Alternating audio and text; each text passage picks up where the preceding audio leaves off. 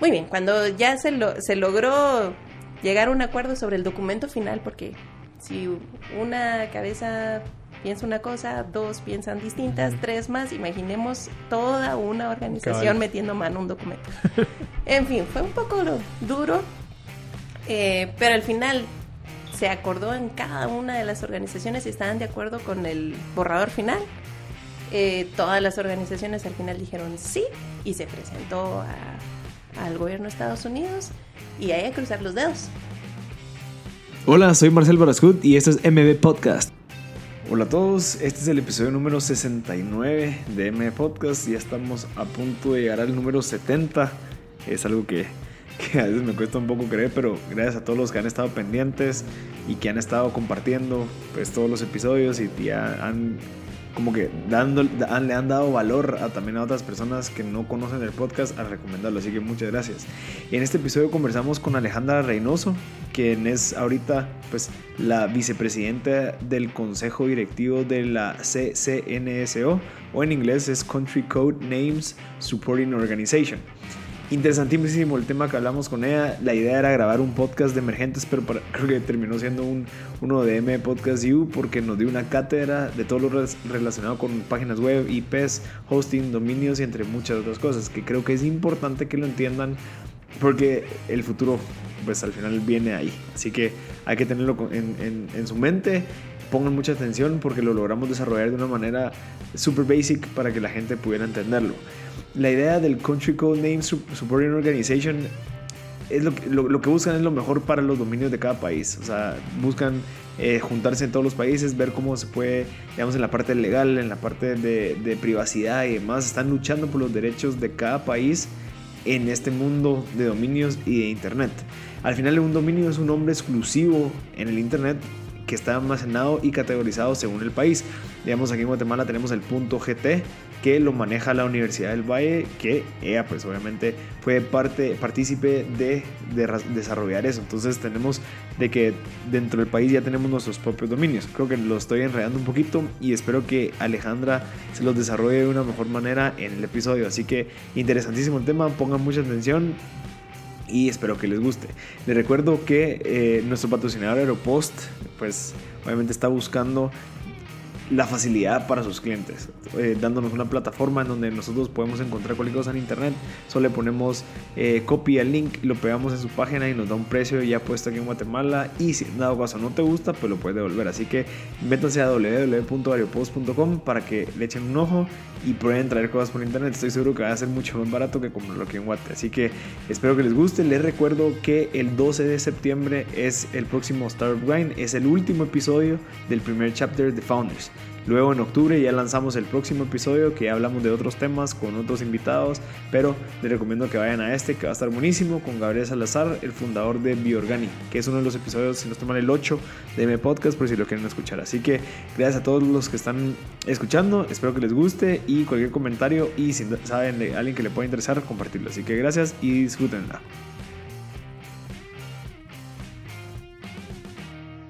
Eh, gracias por estar aquí en el estudio M Podcast. Este es otro episodio. Va a ser interesante porque vamos a empezarlo en formato M Podcast U. Pero estoy seguro que vamos a tocar temas de cómo fue que llegaste a la posición en la que te encontrás ahorita. Entonces puede ser que toquemos temas de emergentes, que es el nuevo segmento. Pero Alejandra, contame un poquito y que hiciera desarrollar de que a veces nosotros al momento de pensar en Internet nos imaginamos solamente YouTube, Facebook, eh, Instagram, como que estas plataformas que están bajo toda esta red que existe. Entonces, tú estás a cargo de, de bueno, estás en posiciones donde tocas temas importantísimos que son lo que, que está como arriba de estas plataformas. ¿Me podrías explicar un poquito qué es lo que haces y dónde empezó todo esto? Bueno, eh, yo me dedico a lo que es el mantenimiento de los sistemas de información del registro de dominios.gt. Ok. Entonces eh, veo el que todos los servicios estén funcionando correctamente, que los servidores estén configurados correctamente, que estén actualizados, cualquier, em, no sé, nueva amenaza que surja respecto a algún tipo de eh, potencial ataque a un servidor por alguna debilidad, ya sea de sistema operativo, de procesador, de lo que sea, también ver cómo mitigarlo o resolverlo. Eh, y bueno, ese es como mi mero rollo del punto GT.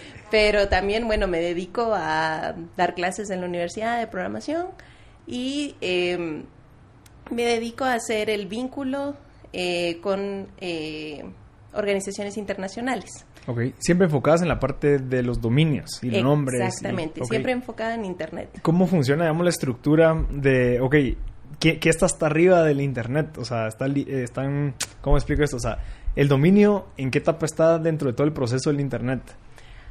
Ok, bueno, eh, los nombres de dominio surgen por la necesidad de que los seres humanos nos podamos recordar de un identificador. Así como eh, actualmente bueno, esto ya no se da muy seguido, pero antes sí manejábamos las agendas con los nombres de las personas y a la par su número de teléfono para poderla llamar. Entonces, ahora el, nombre de dominio lo que hace es que nos podemos recordar el nombre de una página web en lugar de la dirección IP en donde está alojada dicha página web. Dirección IP 193.010, no sé, es un montón de números. Exacto, porque cada, digamos, para las computadoras siempre es mucho más fácil eh, manejar números. Entonces, al asignarle un identificador único a un servicio, eh, ponerle un número es fácil, pero para los seres humanos los números no son fáciles. Entonces, por eso necesitamos nombres. Y lo que hace el registro de dominios, en particular del punto GT, es asociar los nombres que terminan con punto GT a estas eh, direcciones. Ok, y este punto GT comenzó en 1992, si no estoy mal. Correcto. En esa fecha fue delegado a la Universidad del Valle y quien lo vio fue, bueno, el precursor de, todo esto, que fue John Postel. Ah, ah bueno, ah, antes. Ah, o sea, John Postel fue el que empezó con, con el tema de los nombres de dominio eh, y él fue quien le escribió al ingeniero Luis Furlan, quien sí fue el, eh, quien trajo Internet a Guatemala. Y se comunicó con él y le dijo, bueno, ya que estás interesado en estas cosas extrañas entonces que eran Internet, porque no eh, te encargas del punto GT? Y entonces él dijo, bueno, pero que no, no solo así. Que, que, hay, que, que, es necesario para eso. Y entonces le dijo, es muy sencillo, hay que sol mantener eh, el nombre único, o sea, no se pueden repetir, y debe de poderse delegar eh, libremente, o sea, las personas deben de poder tener acceso. Entonces, listo, con una base de datos que evita que se dupliquen, eh, se resuelve el tema. Entonces, así en muy breve fue como comenzó el... ¿Y cuál, de qué sirve la, o sea, de qué sirve tener un punto com punto gt, digamos? O sea, ¿para qué me sirve a mí como empresa tener un punto com punto gt? Eh, bueno, ah, insisto, ahora que ya el Internet está más avanzado, eh, por ejemplo, si uno está en Guatemala y está buscando algo en Google, y Google sabe, porque todo lo sabe Google, que uno está en Guatemala, va a buscar más rápido páginas del país que páginas fuera del país. Pero el funcionamiento es exactamente el mismo que cualquier otro nombre. O sea, yo me podría meter a Google y poner www.google.com.gt y es mucho más fácil para Google encontrar páginas de Guatemala a que si yo me meto en www.google.com. Independientemente de si entramos a la ah, página exacta específica de ah, google.com com.gt porque ellos redireccionan y... Pero digamos, en, en, el término de que yo compro un dominio, digamos, marcelbarascut.gt o .com.gt, ¿para qué sirve ese .gt? O sea, ¿qué beneficio me da a mí tener un .gt si puedo tener solo un .com? Bueno, e, ese es el, bueno, el beneficio principal es por los buscadores, que es lo que la gente normalmente eh, utiliza. El otro es, bueno, el servicio al cliente, ya ah, que como nos como sí tenemos oficina en Guatemala, tenemos eh, atención en español personalizada. Eh, entonces, ese es el beneficio de si lo tengo fuera, me tengo que comunicar con alguien en, en, el exterior, con suerte en inglés. Okay. Entonces el beneficio es, aquí estamos y somos un servicio 100% okay. Chapín. Ya entendí, entonces digamos, digamos GoDaddy, que es el más famoso, digamos, de dominios, pues que yo conozca, que creo que es el más famoso, es similar el servicio que nosotros ofrecemos aquí de punto .gt al de ellos, porque yo compro mi dominio con ustedes. Más o menos, es que ahí estamos hablando de entidades un poquito diferentes, porque GoDaddy es un registrar. Ah, ok. No es un registro. Ok. Entonces, es una estructura un poco, eh, ¿cómo decirlo? No, no, necesariamente complicada, sino que tiene varios actores. Entonces, los registros eh, son únicos, o sea, ellos no se pueden repetir, digamos, solo hay un registro para el punto GT y eso somos nosotros. pero eh, los registrars lo que hacen es eh, ser extensiones, digamos, o puntos de venta de nombres de dominio que además pueden proveer otros servicios Ya, juntos. Como página web, correos y cositas. Exactamente, exactamente. Entonces, así como está GoDaddy, hay otro montón de registrars que también, eh, digamos, eh, ofrecen varios nombres de dominios, pero ellos no son los registros, sino Ya, que ellos ya le mandan esa información Al al, registro. registro, Digamos, correspondiente. a- aquí en Guate alguien podría crear un GoDaddy y que ustedes fueran como que la base y ellos solo revenden en otra página.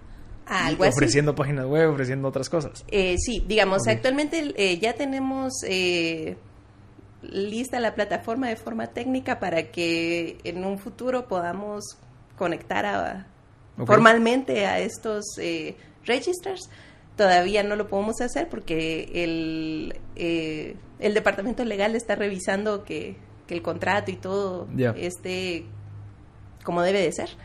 Y cuando eso se su- suceda, entonces sí ya se podrían pegar incluso a nuestra plataforma y hacerlo de una manera más fácil. Y escalable, ajá. Ajá. Ahorita igual lo hacen. O sea, vendrá alguna empresa X y que le ofrece a alguien una página web con su nombre de dominio y todo. Y entonces lo que ellos hacen es que vienen con nosotros, a nosotros eh, no- eh, adquieren nombre de dominio y ya se lo trasladan al cliente el paquete completo. Ok.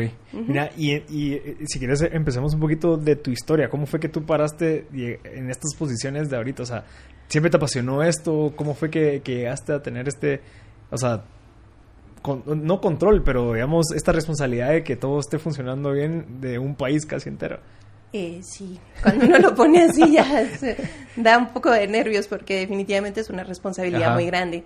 Eh, bueno, y pues yo empecé estudiando en la Universidad del Valle Ingeniería en Ciencias de la Computación. Eh, ahí empecé a trabajar en el Departamento de Ciencias de la Computación cuando el ingeniero Furlan era el director del Departamento de Ciencias de la Computación. Estuve ahí varios años.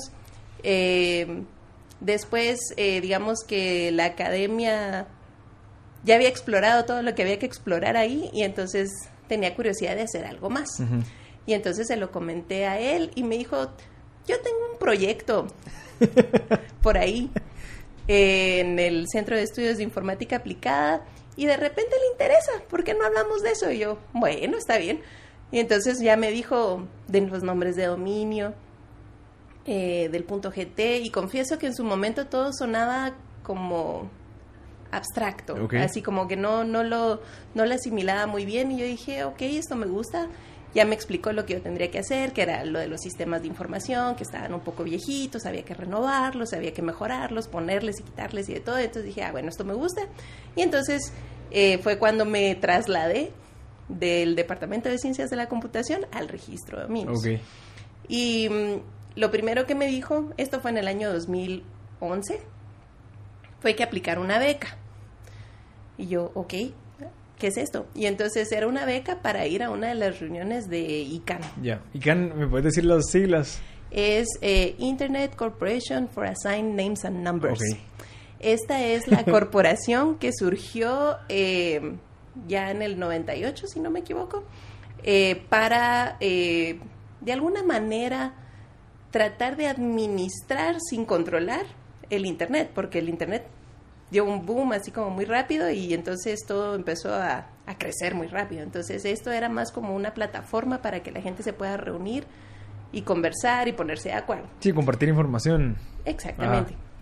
Entonces, eh, muy bien, yo apliqué, eh, me salió la beca y me mandan a Singapur. Ok. Confieso que también era la primera vez en mi vida que viajaba sola tan lejos. Pero bueno, me fui a Singapur, me dieron toda la inducción y ahí fue donde conocí esta organización que se llama CCNSO, que las siglas significan Country Code Name, Supporting Organization. Organization, correcto, ajá. Ajá. que es una organización que existe dentro de ICANN para que todos los punto país se Ajá. reúnan y discutan lo que quieran discutir. ¿Qué discuten? ¿Qué discutimos? Ajá, ¿cuáles, cuáles, cuál- ¿cuáles son las luchas, digamos, en ese nivel? ¿Qué es lo que están pensando? O sea, ¿son temas de seguridad? ¿Son temas de privacidad? Bueno, la verdad, hay de todo un poco. Entonces, lo que más le llama la atención a la gente es saber qué están haciendo los demás. Ok. Digamos, eh, eh, siempre recibimos, eh, digo, recibimos porque estoy en el eh, comité que prepara la agenda de estas reuniones ahora. Y entonces en nuestras encuestas y cuando preguntamos a la gente qué quieren para la próxima reunión, siempre nos dicen, queremos saber qué están haciendo los demás en temas de marketing, en temas legales, en temas de políticas, en temas técnicos también, pero hay un área específica para eso, digamos. Existe lo que le llamamos el Tech Day, y eso hay un grupo que se encarga de, preparar esa agenda y es aparte de la otra, porque aunque eh, son siempre de la misma cosa, los técnicos no siempre hablan de cosas legales y de marketing y viceversa. Entonces, eh, ese es uno, saber qué están haciendo los demás y cuando los demás están presentando algo que les sucedió, eh, aprovechan a hacer preguntas y cómo lo resolvieron y qué se puede hacer o en mi país lo hacemos de esta forma, a lo mejor les sirve. Y entonces es un intercambio más de cooperación. Eh, otros temas es em, cuando eh, hay cambios, pero en las políticas de ICANN. Entonces, sí, que ya es como la sombrilla de todo. Entonces, si ICANN está haciendo algo, entonces la SNCO, como un participante empoderado, se le llama, eh, tiene que tomar acción en algunas eh, ocasiones, ya sea para aceptar algún cambio o para decir no, no estamos de acuerdo. Entonces, ese sí es un proceso algo complejo. Por suerte no ha habido ocasión todavía de que se necesite usar este poder para parar algo que, no debería hacerse. Em, de ahí también se invita a um, personas de las otras organizaciones dentro de ICANN, como por ejemplo el Comité Asesor de Seguridad y Estabilidad, que ellos están haciendo siempre estudios y monitoreos de lo que pasa a nivel técnico en Internet y ellos son los que eh, sugieren y dan, eh, pues sí, consejo sobre qué cosas deberían de hacerse y qué cosas no. Okay. Por ejemplo, el último, que es el que se discutió recientemente, es el uso de emojis en los nombres de dominio. Okay. Entonces ellos dijeron, hicieron un análisis muy completo y dijeron no deben de utilizarse los eh, emojis en los nombres de dominio. O sea, ¿no deben o es que ha prohibido que se usen? Ahí hay un poquito de todo, porque resulta que existen los CCTLDs, son los punto país. Ajá. Pero están que son los... Country Code Top Level Domain. Correcto. Ajá. Que es el punto GT. Ajá. El punto GT para Guatemala. Ajá, y el por ejemplo, .mx para México y así nos vamos. Pero también están los genéricos, es decir, por ejemplo, el .com, el .net. Esos no son de ningún país, esos les decimos genéricos. Entonces, ellos tienen un contrato con ICANN que deben de cumplir. Entonces, a ellos sí se les pueden imponer reglas y condiciones. .com, .net, .org, .edu, esos. Pero los de país todavía no. Los de país no.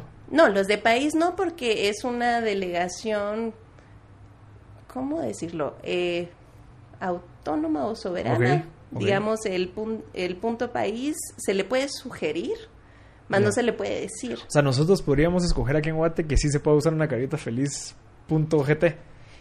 O sea, si quisiéramos, o sea, no es como que hay una ley que no, que, no nos permita hacer eso, porque como somos país... Igual nos regimos bajo la ley de Guatemala. Ah, Entonces, si, eso sí, no, no hay para dónde. Si la ley de Guatemala prohíbe algo, nosotros deberíamos obviamente de, respetarlo, pero eso no existe. Y esas leyes, ajá, esas leyes que, que, que, están regulando esto sí existen, Guate. Eh, como que leyes que regulen específicamente los dominios y toda esta parte de tecnología como eh, no, todavía no. hay nada así explícito o específico. Hay varias iniciativas de ley sobre privacidad de la información, por ejemplo. Entonces, que de alguna manera afecta a absolutamente todos. Y ahí ustedes están involucrados también, con el ICANN y con la... Con, con, el ICANN están involucrados dentro de la privacidad y estos temas que están ahorita como, como volviéndose más famosos por el tema de Facebook y todo eso. Más o menos, o sea, digamos, ok, cuando surgió em, la ley de em, el, el GDPR de Europa, que es el que habla precisamente de la protección de datos personales, eh, que esta ley lo que dice es de que no se pueden utilizar datos de personas sin su consentimiento y su almacenaje es por cierto periodo y solo por consentimiento explícito de la persona se puede utilizar para ciertas cosas y es bastante estricta, pero además abarca a todo el mundo. O sea, si viene una persona europea a Guatemala y da su información, en teoría esta ley lo protege así omnipresentemente en Y toda la ley- Tierra. Y esa ley llega hasta que yo pongo clic en ace- acepté y leí los términos y condiciones. Exactamente, que claro, fue un tema muy discutido Ajá. en, en, en ICANN en general y en las SNSO en particular, porque obviamente todos los países europeos tuvieron que hacer algo al respecto para eso, y todos los demás dijeron, ¿y nosotros qué hacemos? O sea, ¿y eso cómo nos afecta? Y, y debemos o no debemos obedecer una ley que no es la nuestra, porque el- pues lo que hagan en Europa es en Europa, ¿no? Entonces, al final de cuentas, eh, por- para el punto GT sí eh, se hizo un análisis sobre qué información teníamos, cómo lo usábamos, qué, qué sabían o no las personas de la información que nos daban. Y sí, eh, digamos, no estamos rompiendo ninguna ley en ningún lado, ya que en los términos del servicio dice qué información va a ser publicada y la persona que adquiere un nombre de dominio con nosotros está aceptando eso con la adquisición Exacto. del nombre de dominio. Ok. Y se le recuerda como varias veces y ya sabemos que mucha gente solo mira, 95%. ya leyó los términos del servicio, quizás no lo leyeron, pero que ahí está, ahí está. Entonces, pero no es nada que, que no sepan de antemano, porque la información que nos da también eh, tenemos el, de alguna manera la obligación de publicarla por tratados de libre comercio, por ejemplo. El, TL, el DR CAFTA, si no estoy mal, si ese es. eh, existen dos artículos en particular que sí hablan de nombres de dominio. Y entre ellos está que debemos de tener una base de datos pública. Ok.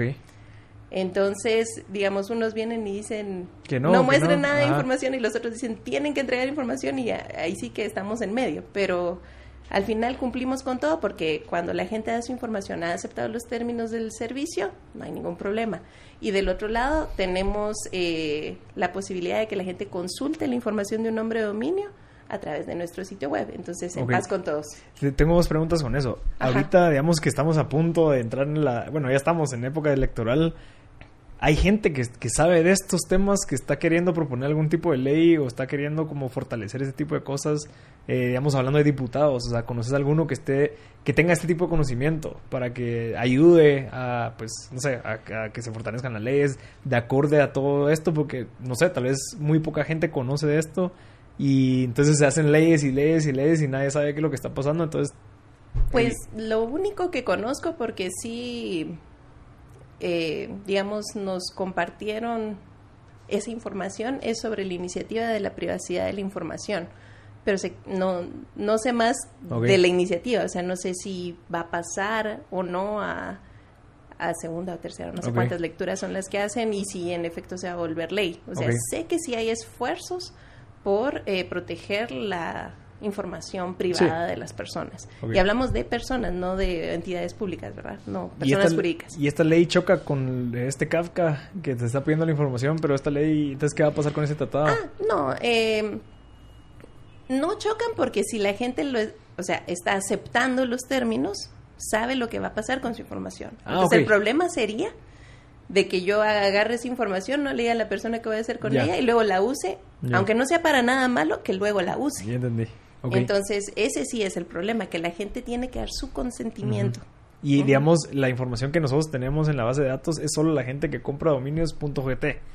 Digamos, la de .com, nosotros no tenemos el control de esa data. No, La nosotros... tiene la gente que te metiste a la página, eh, que es otro país.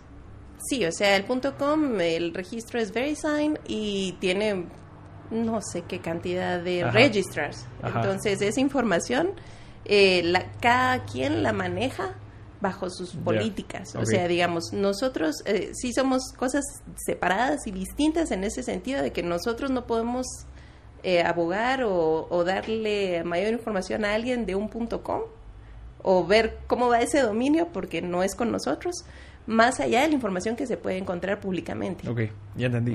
Eh, ¿Cuánta, o sea, no sé si tenés este número, pero ¿cuántos puntos GTs existen en Guate? Ah, ahorita ya eh, superamos la marca de los 20.100. Ah, bueno, no es tanto. No, no es tanto. No es tanto. O sea, y llevamos, ¿qué? 20, 20 casi 30 años. Eh, 20... Sí, por ahí. Wow, es como mil al año casi. Eh, sí, el crecimiento es eh, lento y pasa por muchas razones. Una es porque eh, el .com es como más popular y la gente lo, lo oye más y, y, hay un poco de desconocimiento de creer de que porque de que un .com y un .com.gt no funcionan igual. Y entonces, o que el .com.gt solo se mira en Guatemala y ellos quieren estar al mundo. Entonces, es un poquito de desconocimiento también. Eh, digamos, entró muy fuerte el .com en Guatemala y entonces la gente que ya tiene un .com no se quiere necesariamente pasar a un .com.gt. Eh, hay quienes ya están haciendo el cambio o incluso manteniendo ambos, porque también hay un tema de protección de marcas. Ok. Claro, nosotros no nos dedicamos a ver ese tema en particular, pero sí nos ha tocado resolver dudas de, abogados incluso, de que asocian un nombre de dominio con una marca. Ah, ok. Entonces, em, dicen, pero esta es mi marca registrada en Guatemala, entonces yo tengo derecho a ese nombre de dominio. Y entonces nosotros les decimos, eh, sí, pero una cosa no es uno a uno con los nombres de dominio porque el nombre de dominio es único. Entonces hay muchas marcas registradas con el mismo nombre. Entonces, ¿a quién le corresponde? ¿Verdad? Un ejemplo podría ser yo compro coca-cola.com.gt antes, y, y ya está coca-cola.com, pero no está .gt. Ajá. Y al final es eh, coca-cola.com.gt. Correcto. Ahí donde hay clavos. Sí, eh, digamos, mm, no solo ahí, digamos, también a lo interno. Por ejemplo, un caso muy sencillo, está eh, Gallo. Habrá quien diga, bueno, Gallo es la marca de la cerveza. Ahora que diga, no, gallo son los fósforos. Mm. Ah, no, gallo es una marca de jamón, de jamón, de jabón, perdón, con B. Eh, entonces tenemos tres marcas que se llaman exactamente igual para productos diferentes y por lo tanto para empresas diferentes aquí dentro de Guatemala. Entonces, ¿a quién le corresponde? ¿A la que tiene más ingresos? ¿A la que, no sé, hace algo... ¿Cómo se ha hecho eso? Eh, la política que tiene el, registro es el primero que lo toma, es el que se lo lleva. Punto. O sea, nosotros no somos juez de nada. si quiere después. Eh, sí, o sea, digamos, em, hay quienes es, hacen negocio de ese tipo, así como lo voy a agarrar yo primero y luego se lo voy a vender a la otra persona por mayor dinero. Eh, eso puede tener sus pros y sus contras y, no es como una práctica muy, muy buena, diría yo, porque sí existe una apelación. Entonces eh, eh, tenemos un sistema de, me estoy tratando de acordar el nombre, de disputas, de resolución de disputas de nombres de dominio, que se va a la organización mundial de, no de, de propiedad intelectual. Ah ok. Ahí tenemos nosotros el arbitraje y entonces se presentan los casos. Así como yo vine primero a agarré digamos gallo.gt y soy la empresa de jabones. Y podría venir la cervecería y decir hey pero ese me corresponde a mí y entonces pueden ir a, a un arbitraje y ver quién tiene como el derecho del nombre de dominio entonces, si viene una persona que solo lo adquiere por adquirirlo, lleva como las de perder, ¿no? Porque solo lo adquirió por adquirirlo. sí, para venderla después. Entonces, eh, no le conviene. Por, se supo de un caso, eh, creo que fue .com, pero no estoy del todo segura, de eh, había un, un señor que tenía el nombre de dominio Victor's Secret. Okay. No Victoria's Secret, sino Victor's Secret. Y resulta que era un sastre, no sé en dónde en el mundo. Y, y entonces Victoria's Secret sí quiso eh, que le dieran ese nombre porque era relacionado con su marca, y que no sé qué, que no sé cuánto, pero el señor llevaba como 8 o 10 años con el nombre de dominio y tenía su negocio legítimo y todo, y al final ganó el caso porque él tenía el derecho al nombre de dominio. Entonces ese es el tema que tenemos con los nombres de dominios y las marcas, que, que no son uno a uno, aunque sí, igual, si alguien tiene un nombre de dominio.com, mm, le traería cuenta tener los nombres de dominio cercanos a su, a su eh, geografía, digamos, si es una empresa en Guatemala y tiene un punto .com, lo lógico sería que también tuviera el .com.gt o el .gt directo, solo por protegerse para que nadie más lo vaya a adquirir. Y luego no se arrepientan. Y en términos de SEO, que ¿crees que funciona igual que un punto .com? O sea, al final la información que está dentro de la página. Exacto. El No nombre de dominio no tiene no nada tiene que que ver ver. con el contenido. El nombre de dominio se puede usar tanto para una página web como para un correo electrónico o para nombrar máquinas en una red. Tiene muchos usos. Entonces, eh, pero no va asociado a contenido. Ok. Va, de- para la gente que, que tal vez no ha entendido, el ICANN entonces es como una asociación que, se, que surge a base de, la... Ok, ok, empiezan a surgir todos estos, estos dominios, eh, ok, hay que empezar a regular o hay que empezar a ayudar a administrar, no controlar, pero sí ayudar Ajá. a como que tener una institución, como una asociación que represente los Como una organización mundial donde Ajá. todos se puedan reunir a discutir temas Ese de interés específico común. de Ajá. dominios. Eh, en general sí, aunque ahí también está eh, la, el comité asesor de números, Y esos números siempre, pero relacionado con, con programación, los con números... los números IP. Ok, ok. ¿Qué son los dominios? O sea, pues... Sí y no. traducido. Eh, son dos cosas asociadas más distintas, o sea, IP es una computadora. ajá. Y el dominio no es una computadora, sino que está, es un acceso a un servidor. Algo así. Más o menos. O sea, digamos, yo puedo asociar el número de dominio a un número IP. Ajá. Ese número IP puede ir a una máquina, que la máquina puede ser un servidor de correos, puede ser un servidor web o, algo parecido. Pero igual, para que yo pueda tener una página web, necesito una IP pública a la que todo el mundo pueda acceder, a la cual voy a asociar luego un nombre de dominio para que la gente se acuerde de mí y pueda llegar a ella. Entonces tenemos los números IP y tenemos los nombres de dominio. Y ambos, pues, son muy importantes. Sí. El uno no vive sin el otro. Eh, eh, también está la- el Comité Asesor de Gobierno en, dentro de ICANN, eh, donde cada país tiene un representante que es nombrado por el gobierno para asistir a estas reuniones donde se discuten temas a nivel de gobierno. Eh, confieso que no he estado en, en una sesión completa de ello, solo cuando llegamos, digamos, los de la CSNCO tenemos eh, reuniones en conjunto y entonces llegamos a discutir temas en común. Por ejemplo, eh, algo tan sencillo como explicar terminología técnica a la gente de gobierno, Mm. porque crea mucha confusión. Y es lógico si no son los términos que manejan Exacto. normalmente. Entonces ya se hizo un glosario de qué es, por ejemplo, un CCTLD, Ok. qué es el administrador del CCTLD, y así nos vamos. Ok. Y CCTLD es punto país.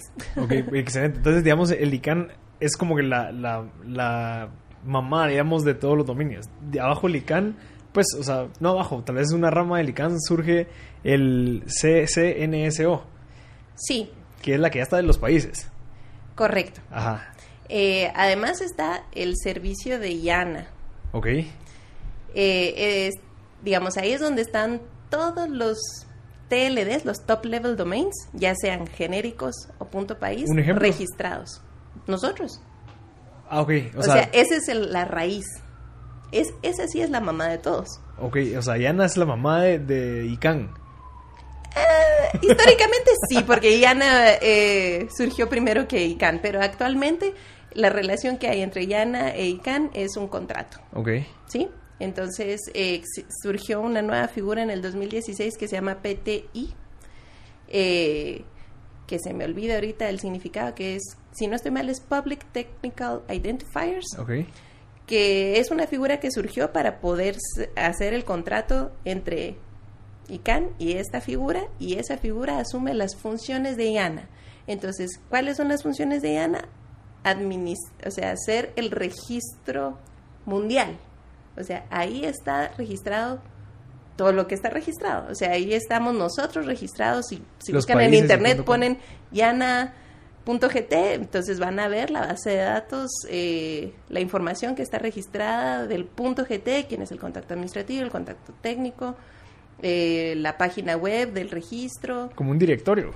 Exactamente. Es- ellos son lo que nosotros somos, pero a nivel mundial. O sea, ellos tienen el registro eh, a nivel 1. Ok. Digamos, nosotros lo tenemos ya a nivel 2. Ya. ¿sí? Ok, y entonces, y CAN es solo la asociación que ayuda a que todo se regule y que todos se junten a poder a- como que conversar de estos temas. Es Exactamente. más como una donde hay personas involucradas y intereses de cada Eh, sí. Bueno, no sé si la comparación siquiera va a ser eh, justa, pero podríamos decir como unas Naciones Unidas del Internet o ¿El donde se discuten El ICANN. Ajá, Ah, ok. ICANN. Ah, perfecto. Y, y- y donde ahí eh, se dividen en distintos grupos. Entonces, ya hablamos que están los punto país y los genéricos. Cada uno tiene su, asocia- su organización. Están los de gobierno. Están eh, lo que se llama at large o los usuarios finales, o sea, gente que no, eh, que no está directamente vinculada a uno de ellos, pero que usa internet y también quiere participar y ver que las cosas se hagan bien, ¿no? Entonces también existe. Existen los grupos técnicos que son los de seguridad y estabilidad de internet, los de seguridad y estabilidad de las operaciones de los servidores raíz. Y está el IETF, que es donde se em, desarrollan los protocolos de internet. Y así nos vamos. Los protocolos del HTTP. Exactamente. HTTP, HTTPS, FTP y todos los que se nos ocurran. Ajá. Ok, bueno, bueno, yo creo que eso vamos a tener que empezar a desarrollarlo, pero digamos aquí tengo una presentación que me mandaste que estamos viendo los diferentes niveles en las direcciones de internet. Ajá. O sea, el primer nivel es el punto país.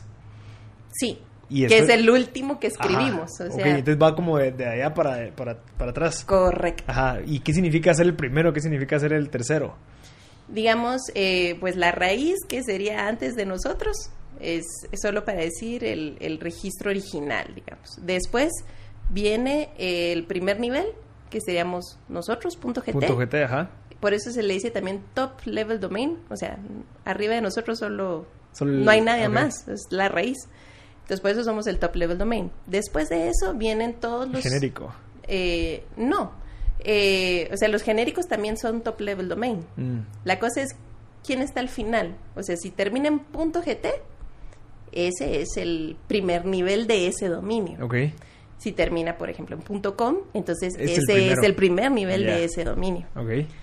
Después lo que venga ya son subniveles o divisiones que se crearon ya sea para mejor organización o administración. Por ejemplo, nosotros tenemos el .com, .gt pensado en empresas, comercios, negocios. También tenemos el .org, .gt pensado para organizaciones que ah. no quieren necesariamente presentarse como, Como normal. como negocio.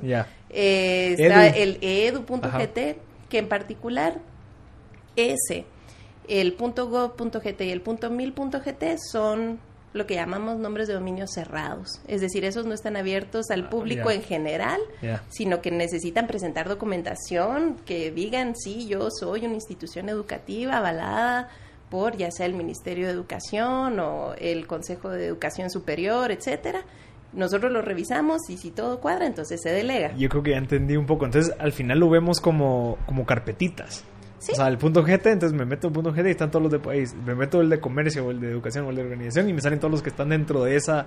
Ya lo entendí. Correcto, Ya. así mero. Es como, o sea, yo no sé, yo no soy programador, pero me recuerdo que he visto que así funciona mucho la- del código, que es como que dentro de esta carpeta va esto, después de esta carpeta va aquello, y así como para llegarlo a ordenar de una manera mucho más fácil. Correcto, y lo podemos ver más como un árbol invertido. Ajá. Entonces que empezamos desde arriba y de ahí salen Sale todas toda las la demás carpetas Ya. y de esas salen todas las demás. Ok, perfecto. Yo creo que ya con eso podemos entender un poquito. Hablemos un poco de, de las funciones de un vicepresidente del CCNSO. ¿Cuáles son tus funciones? ¿Cuáles son tus luchas? ¿Qué es lo que estás haciendo hoy en día? Ok, ¿Y hacia eh, dónde vas? Bueno, el nombramiento ha sido muy reciente. Ajá. Eh, fue ahorita en marzo, entonces no he tenido como... por cierto. Ah, muchas gracias. Eh, no, no he tenido como chance todavía de, de saber a qué me metí Ah, exactamente. Pero eh, eh, lo que sí puedo como ver desde ya es de que tengo eh, reuniones aparte de las que ya tenía en el consejo de la CSNCO, eh, por ejemplo, con el liderazgo de ICANN.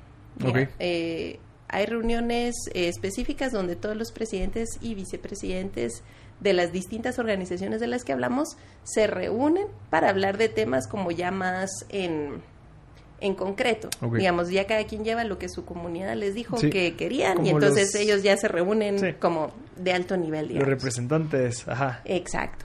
Entonces, eh, pues eso, eh, algo que, que sé que me puede tocar, que por el momento no ha sido el caso, es de que en caso la presidenta de la CSNCO no pueda asistir a algo, le toca a alguno de los dos De- vicepresidentes.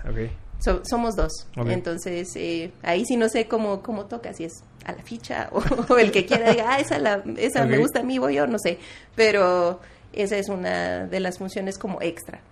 Y, em, y también una función adicional es ponernos de acuerdo, o más bien dicho, analizar los puntos que se van a discutir en el consejo previo a la reunión de consejo como sí. para ordenar ideas, organizarse bien, entender el problema y ya tener algún tipo, pues no de soluciones, porque para eso está el consejo, pero sí de propuestas, así como si a alguien no se le está ocurriendo, por lo menos tratar de ir generando eh, ideas de cómo podríamos resolver cierta situación. Ok, dentro de, bueno, para la gente que está escuchando, eh, CCNSO significa Country Code Name Supporting Organization. O sea, que es el punto GT, digamos, aquí en Guatemala. O sea, la gente que se encarga de, esos, do- El SSNCO niveles. No. es la organización mundial de los punto país. Ok, ok. O sea, donde todos los punto país Ah. se reúnen. ¿Y me podrías decir cuál ha sido la última lucha que han tenido, digamos, como organización? Que tal vez nosotros como no estamos enterados de todo eso no nos damos cuenta, pero algo que ustedes hayan logrado, una reforma o algo que nos haya servido a los usuarios finales. Tal, vez no reciente o tal vez algo que... Ah, buena, buena pregunta. estoy, estoy pensando. Em,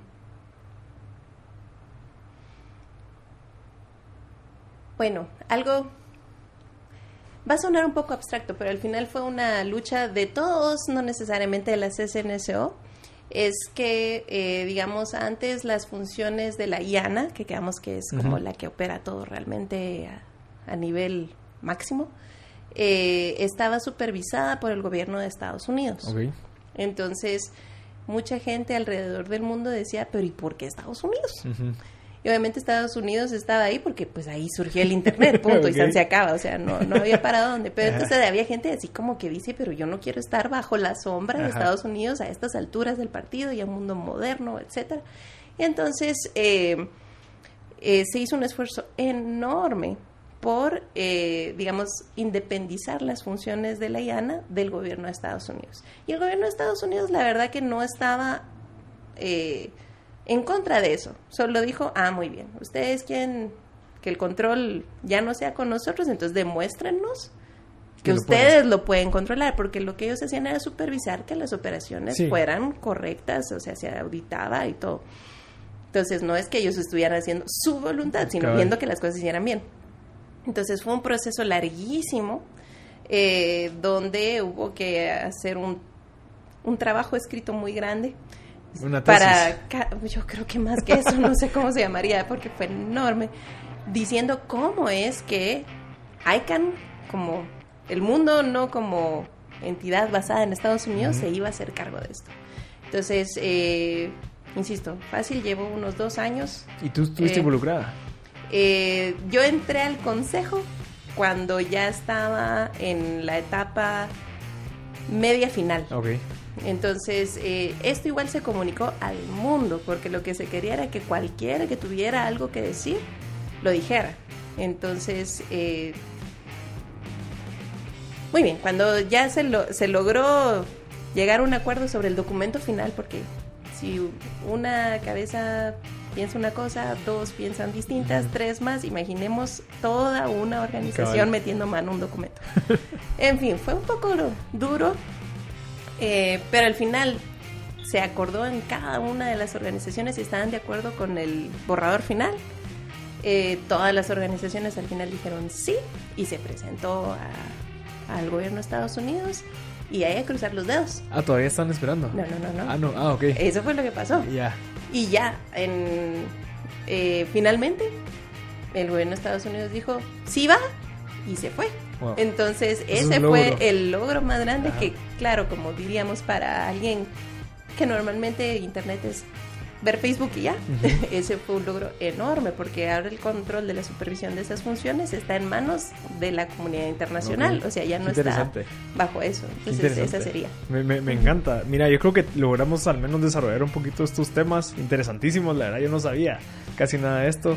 Pero al final vale la pena aprenderlo porque, o sea, siempre, o sea, siempre hay un valor y, qué bueno qué bueno saber que estamos involucrados, qué bueno que tenemos a la vicepresidenta de Guate ahí representando.